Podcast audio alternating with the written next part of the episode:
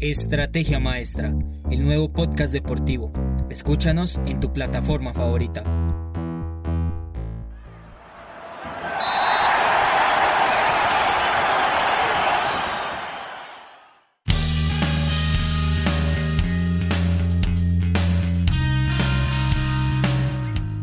Quiero darle la bienvenida a todos nuestros oyentes de Spotify, las diferentes plataformas e Instagram. Esta es una nueva sección llamada Hinchas del Deporte. En este primer capítulo tendremos a un hincha de Independiente Santa Fe. Buenas tardes Andrés, ¿cómo estás? Hola Daniel, buenas tardes, ¿cómo estás? Un saludo para ti, para, para tu equipo de trabajo y para todos los que estén escuchando, un saludo y un abrazo fuerte. Bueno, para empezar, ¿crees que Santa Fe mereció el empate frente a Millonarios en el clásico capitalino? Realmente yo no creo que Santa Fe mereciera el empate. Si Millonarios ganó el partido fue porque en un momento el técnico Gamero hace buenos cambios y porque también Santa Fe permite que le lleguen y que no y no propone más de lo que debería proponer. Porque como hincha creo que Santa Fe no está jugando bien en un tema defensivo, porque ya se vienen las fechas finales, en esas etapas no se puede seguir cometiendo esos errores. Muy bien, ahora se le viene a Santa Fe la fase de grupos de la Copa Libertadores y las finales de la Liga Betplay de Mayor.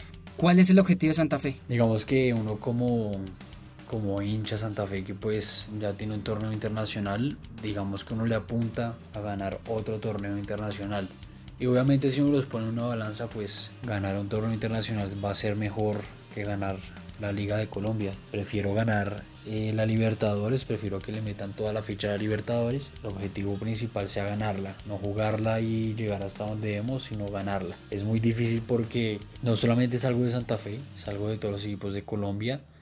Tienen pues digamos que un nivel muy bajo en comparación a los otros equipos del continente. Entonces es una meta dura, pero yo creo que las instituciones acá de Colombia deben primero que todo mentalizarse en que se pueden ganar los torneos internacionales. Ya Santa Fe, Once Caldas y Nacional lo han hecho. Andrés, ¿crees que ya es hora de que los hinchas vuelvan a los estadios o todavía es una materia en la que no estamos preparados? Creía yo realmente que es algo que no se está planeando todavía Siento que como aficionado al fútbol a veces uno sí extraña la gente en los estadios, uno también a veces extraña ir a una noche de fútbol.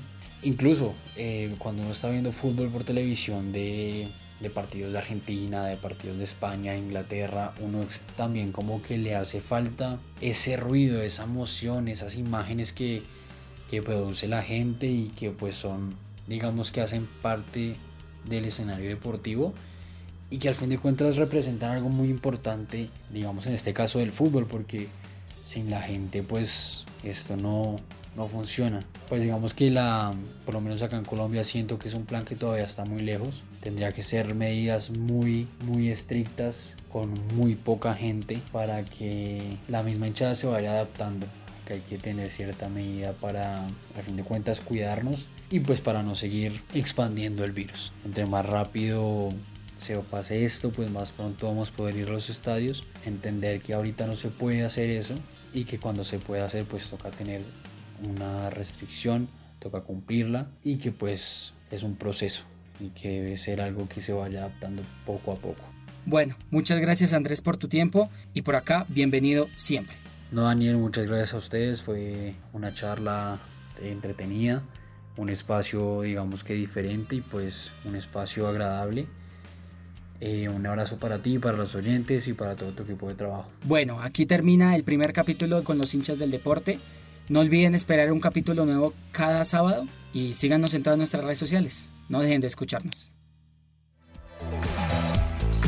Síguenos en todas nuestras redes sociales, espera el próximo podcast y no le pierdas la pisada al deporte.